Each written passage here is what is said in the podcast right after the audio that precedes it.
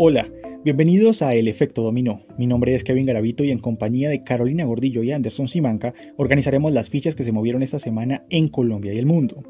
En el capítulo de hoy hablaremos sobre los niños en Colombia, unos supuestamente adoctrinados y otros desaparecidos, el gobierno y su obsesión con el glifosato, además de sus tácticas para esquivar las preguntas de la prensa, el descaro de otros políticos y mucho más.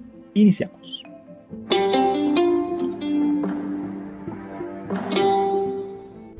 Hola, empecemos con el mal chiste de la reforma tributaria. Un mal chiste porque creen que disfrazando el nombre con arandelitas de solidario, pues la gente va a estar tranquila. Y reforzando el discurso diciendo que es para ayudar a los que más lo necesitan, pues todos comerán del cuento.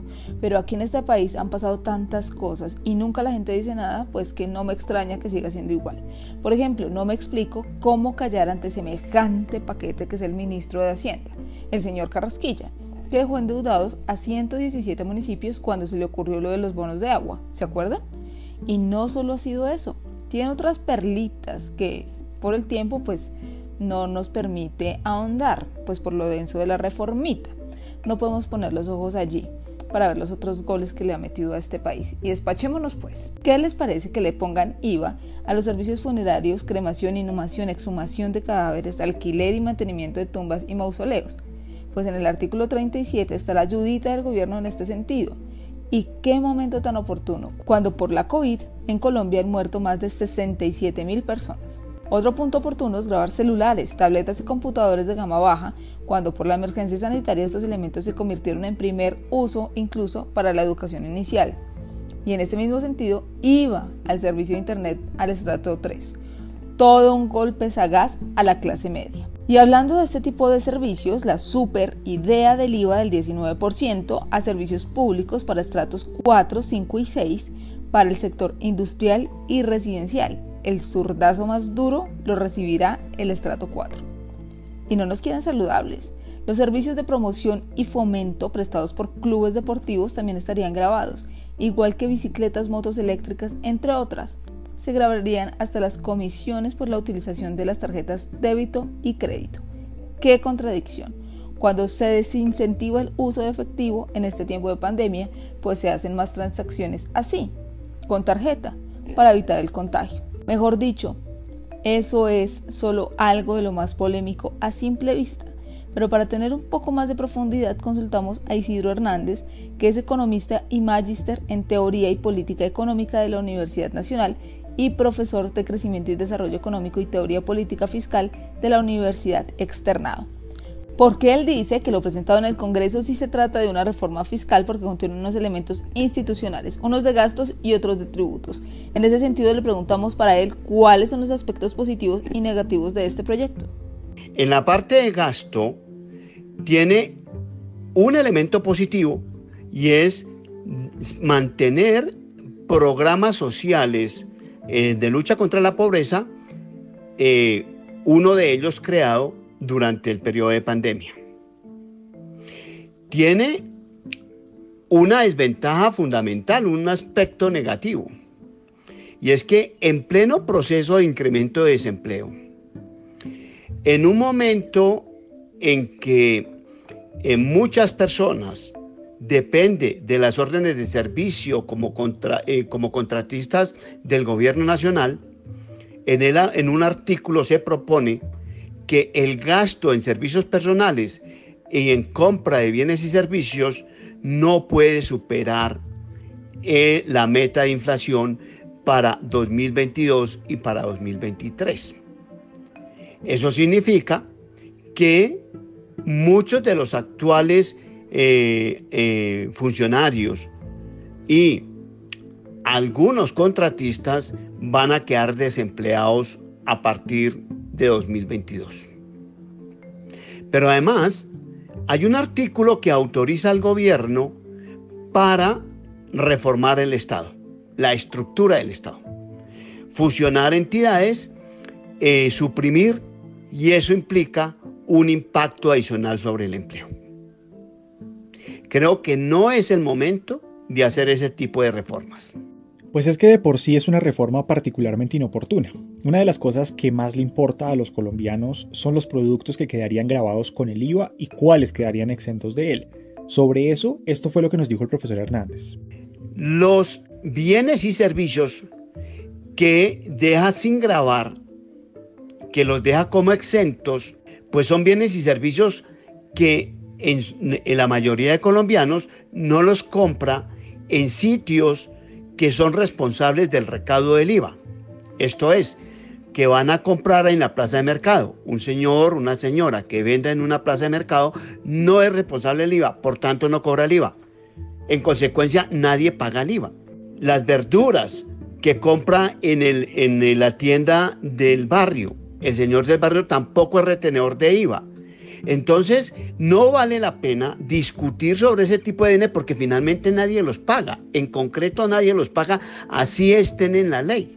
Ahora, la parte, digamos, delicada de esto es que quedaron un conjunto de bienes que no se, que no están considerando como parte de la canasta básica. Algunos, algunos, algunos bienes que mm, tienen que ver, por ejemplo, con los temas de aseo.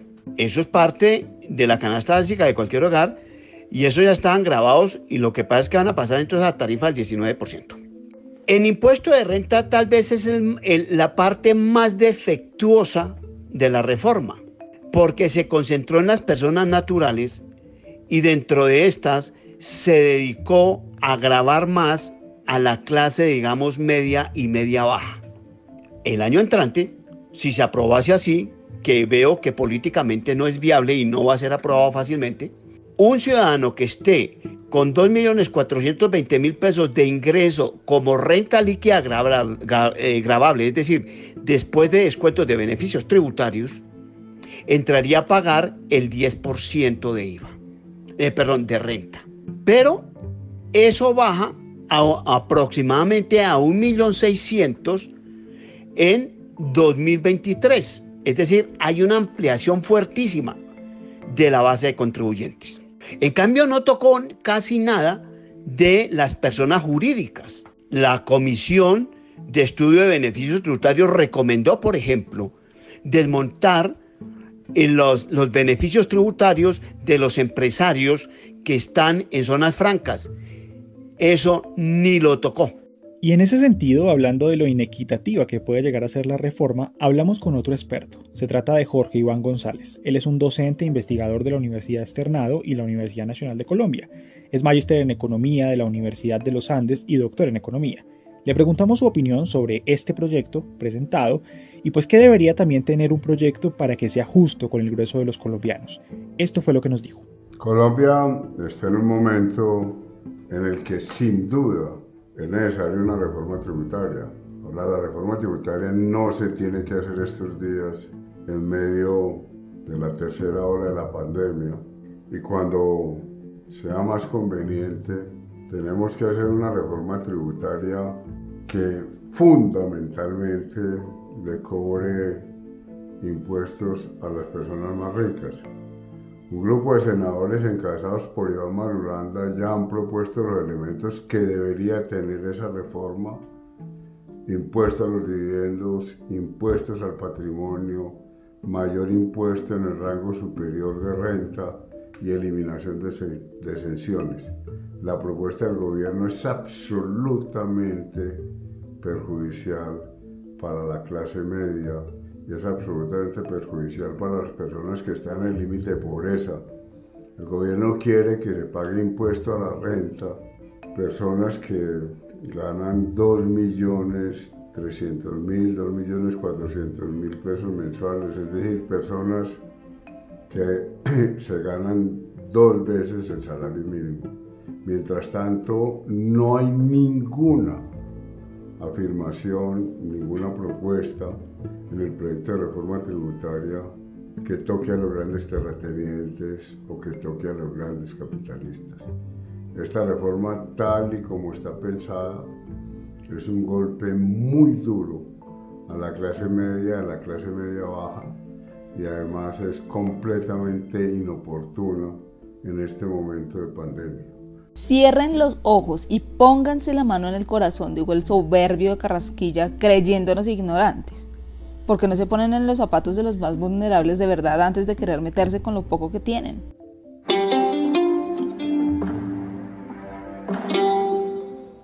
Hace unos días una cartilla sobre falsos positivos le dio la vuelta al país luego de que una senadora del Centro Democrático la publicara diciendo que al preguntar sobre este tema lo que la profesora buscaba era adoctrinar a sus estudiantes.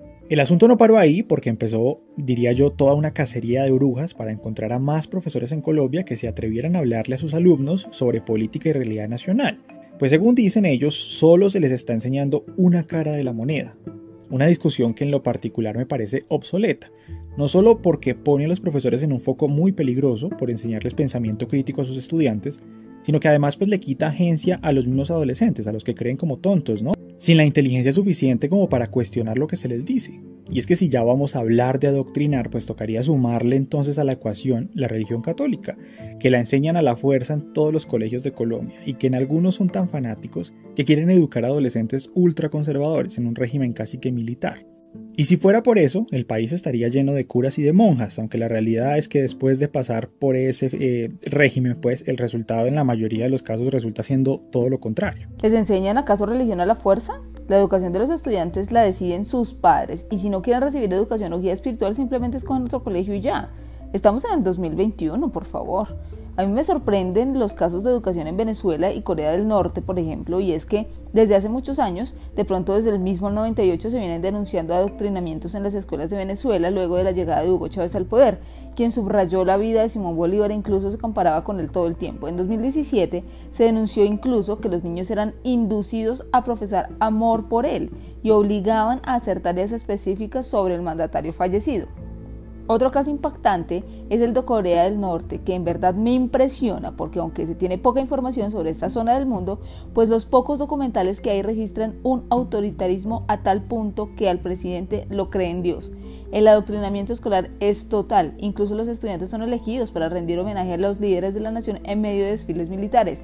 Como actividades escolares deben asistir al Palacio de los Niños, donde los capacitan supuestamente para adquirir habilidades.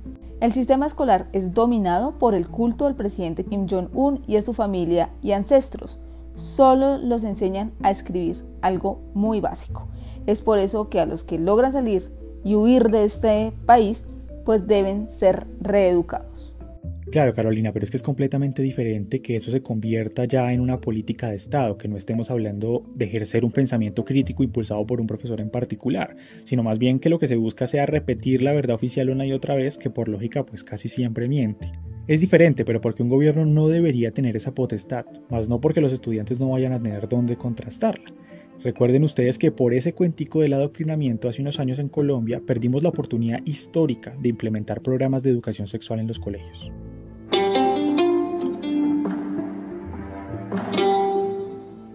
Me impresiona que a estas alturas, mediados de abril, tres meses después de la denuncia de desaparición de Sara Sofía, no haya ningún indicio del rastro de esta pequeña. Tantas contradicciones en las declaraciones de quien la parió y su cónyuge. Tanta indolencia, tanto dolor, que no haya una recompensa por información que pueda llevar a su paradero, el que no se haya prestado atención a la tía de manera inmediata y no hayan hecho un cordón para su búsqueda y cerco para evitar que saliera de la ciudad, si es que fue así. Hasta maniquís han lanzado en el punto que se supone que dejaron dentro de una bolsa los restos de la menor sobre el río Tunjuelo. Esta semana se continuó pues con la búsqueda no solo en Bogotá por parte de la Policía y Defensa Civil, sino por parte de su tía en Santander, quien viajó gracias al apoyo económico de una mexicana conmovida por este caso. Allí hay varias personas que aseguran que vieron a la niña pero con diferente apariencia. Hasta un peluquero aseguró que la había rapado. Es preocupante que no se haya actuado de manera oportuna en este caso, que desafortunadamente pues no es el único en nuestro país. Y es que ese de Sara Sofía es solo el caso mediático, Carolina ya lo cuenta, es demasiado dramático y además nos lleva a preguntarnos cuántos niños en Colombia desaparecen hoy por hoy. Según cifras de medicina legal, solo el año pasado, de los 4.680 desaparecidos que se registraron, el 34% eran menores de edad, es decir, hablamos de 1.579 menores. De ellos, 811 aparecieron vivos y 10 muertos, lo que quiere decir es que aún se desconoce el paradero de 758. Y muy similar ocurrió en años anteriores. Los expertos dicen que es mentira que en el caso de menores desaparecidos se deba esperar de 24 a 72 horas para la denuncia, pues las primeras horas son claves para reunir estas pruebas y lograr encontrar a los niños desaparecidos, algo que claramente no vimos en el caso de Sara Sofía. Allí queda la duda de la responsabilidad del Estado, que sin importar las causas de la desaparición, pues debe hacer todo lo que esté a su alcance para encontrar a los niños. Tenemos claro que estos derechos prevalecen sobre los de los mayores de edad, pero lo que vemos son barreras y lo que reina definitivamente es la impunidad.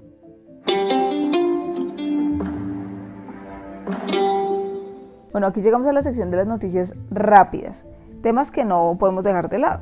Hace pocos días me partió el alma un video en redes sobre un menor de 10 años que fue encontrado en la frontera solo, asustado, clamando por ayuda.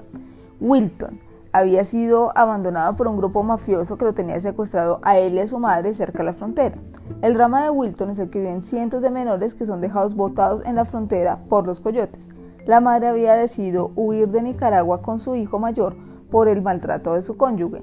Ayudada por su hermano en Miami, que financiaba el viaje para el bienestar de su hermana y su sobrino, pero las cosas salieron mal y acordó con los mafiosos pagar la mitad de lo que le pedían para dejar libre al niño en la frontera. Por ahora, este menor pues va a ser repatriado y aún no hay noticias de la mamá. En marzo, la patrulla fronteriza aprendió a más de 172 mil indocumentados, siendo esta la cifra más alta de los últimos 15 años. La mayoría de los migrantes son devueltos pues por ese código mm, de Estados Unidos que invocó Donald Trump y pues que Biden pues no ha derogado, aún mantiene. Pero hay una excepción y es la de los niños que viajan solos, quienes son acogidos por el sistema estadounidense.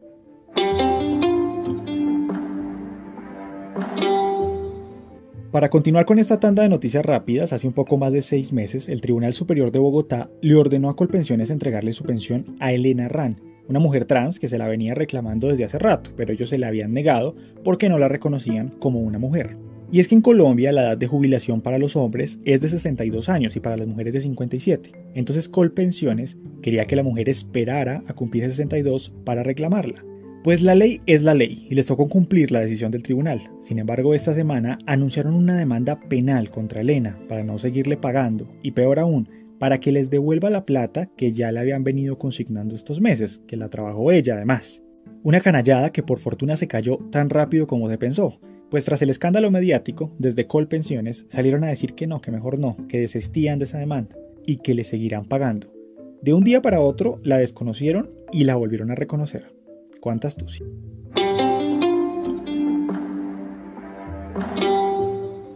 Y este martes, Japón aprobó un plan para verter al océano más de un millón de toneladas de agua contaminada de la planta nuclear de Fukushima. Cuando leí la noticia no lo podía creer y es que el país sigue causando polémica con sus permisos riesgosos para el mundo. Harán el favor de diluir esta agua para bajar los niveles de radiación y que sean aceptados pues, por el agua potable cuando comience el procedimiento en dos años. Y es que Japón dice que es un vertimiento normal, pues como de agua residual que hacen otras plantas y que no causaría mayor daño porque no hay grandes dosis de elementos contaminantes. Pero la verdad es que el tritío no ha sido eliminado. Este es un isotopo natural de hidrógeno que se usa como combustible nuclear para la obtención de energía mediante la fusión nuclear. Es decir, que este quedará presente en el océano. Pesqueros alertan que los productos de sus aguas no serán comprados. Organizaciones ambientales también están en contra de esta medida, incluso países vecinos como Corea del Sur y China han lamentado esta situación.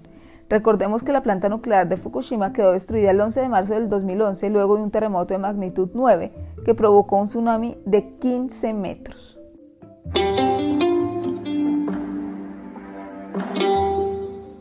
Y en otros proyectos de ley que querían ser y no fueron, otro que levantó polvo esta semana fue el presentado por el partido Mira, que en apariencia buscaba prevenir los delitos cibernéticos contra menores de edad.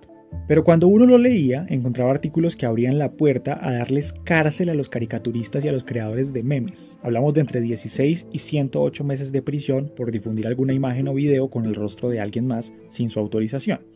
Hágame el favor, pues les tocó retirar la iniciativa completa, porque según ellos no querían ni nunca pretendieron censurar a nadie. Una recomendación no pedida, dejen de hacer cosas buenas que parezcan malas.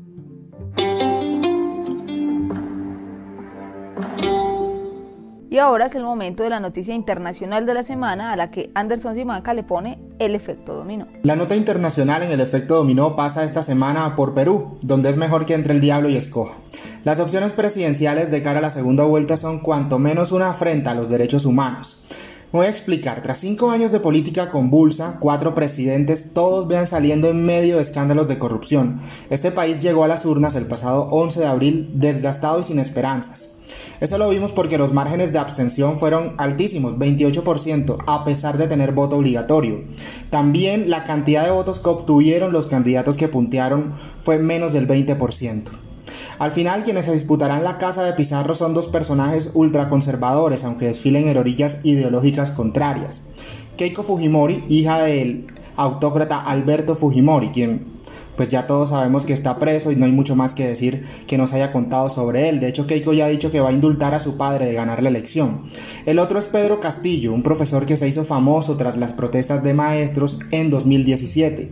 Un tipo de poca preparación técnica en términos de administración pública. Como les decía, lo único que tienen en común estos polos de la realidad peruana es su rechazo a políticas progresistas como el matrimonio entre parejas del mismo sexo, el aborto o incluso la educación en igualdad de género todos son antiderecho. Por tanto, gane quien gane, pierde Perú. Luego la historia no termina aquí, porque en el periodo de gobierno que se avecina estará figurando también un Congreso supremamente radical en temas liberales. Con tres escaños se suma al Parlamento el partido Renovación Popular, que de renovar no trae nada. Es un movimiento religioso que quiere que las cosas se queden como están. Sin tener bola de cristal, mi previsión es que con la pandemia desbordada, la vacunación retrasada y la economía destruida, los antiderechos tendrán un cóctel perfecto para una nación en desgracia.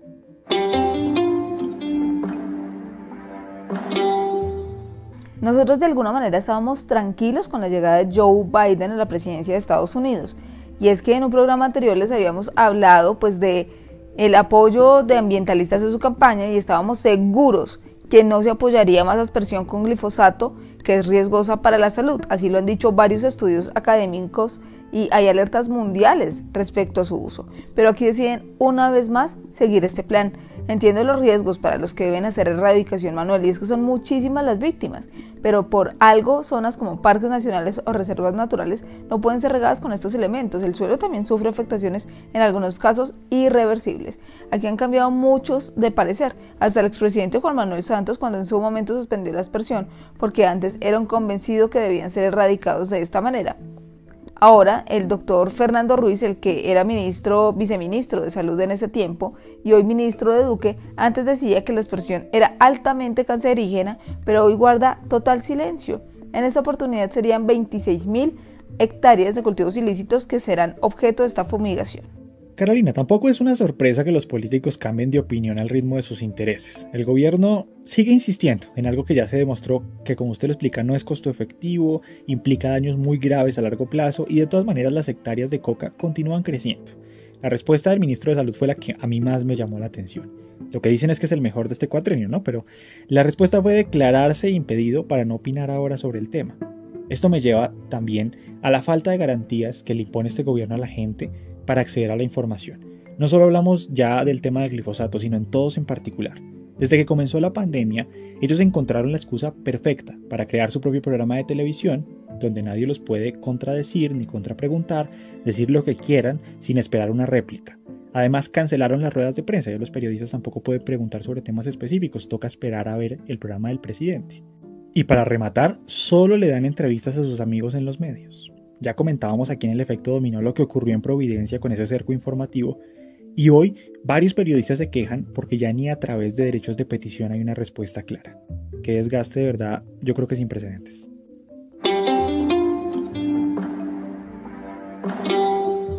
Hablemos ahora de los descarados de la semana. Empecemos pues por Bogotá, porque me pareció insólito que la alcaldesa Claudia López responsabilizara a los comerciantes y empresarios de las aglomeraciones en Transmilenio el pasado lunes no se preparó el sistema de transporte pues para movilizar a las personas que no pueden parar de trabajar o de ir a citas médicas o de hacer sus obligaciones porque o si no pues no comen o tendrían algún tipo de problema. Transmilenio no operó a primera hora con el total de la flota, sino con los horarios de fin de semana. Creen que como los mandatarios pueden pasársela en casa porque se preocupan solo por cobrar, el resto de ciudadanos puede hacer lo mismo. ¿Qué tal el descaro? Y ya que hablamos de Claudia, a la que antes escuchábamos hablar de arboricidio, hoy para evitar las críticas pues lo hace a medianoche o a la madrugada, así como en secreto, sin dejar dormir a los vecinos de la 68, quienes no pueden conciliar pues eh, el descanso por los planes de la tala de árboles de la administración. La Secretaría de Ambiente autorizó la tala de, oigan, 2.800 árboles, que le parecen pues pocos, pues muchos ambientalistas se preguntan por qué no trasladan esos árboles, por qué los talan. Tras las críticas, pues la alcaldesa dijo que se sembrarán cinco árboles por cada uno de los que fue talado. Pues amanecerá y veremos. De todas maneras, el cinismo y la prepotencia parecen ser inherentes al poder, o que lo digan el alcalde Quintero Calle en Medellín y el senador Julián Bedoya. Al primero, la presión mediática no le dejó tener el gerente de la EPM que quería, y al segundo, le anularon su título universitario como abogado porque en realidad pues nunca lo fue. Y ambos salieron a hablar de persecución política, de intimidación, mejor dicho, les faltó de verdad llorar. No entiendo esa lógica. Ahora la culpa no es de ellos que mienten deliberadamente, sino de los que hacen la veeduría. Y una fiesta de cumpleaños del gobernador de Santander se salió de control. No había medidas de bioseguridad, hubo hasta mariachis y tanta gente que se volvió un escándalo por la falta de medidas de un gobernante en medio de la emergencia sanitaria y el paso por el tercer pico de la pandemia. Cuando le preguntan por lo ocurrido, pues lo único que dice es que solo hicieron una Eucaristía el viernes 9 de abril y que la contratación de mariachi fue por causarle daño a su imagen. Pero hubo otra declaración que dejó cuestionamientos informó que midieron la limpieza del aire para estar seguros de que no había riesgos de contagio por la COVID. El gobernador Mauricio Aguilar está en los ojos de la Procuraduría. Mejor dejémoslo hasta aquí. Nos encontramos el próximo fin de semana. Pueden seguirnos a través de arroba efecto Bueno, y así terminamos, porque esto fue el efecto dominó.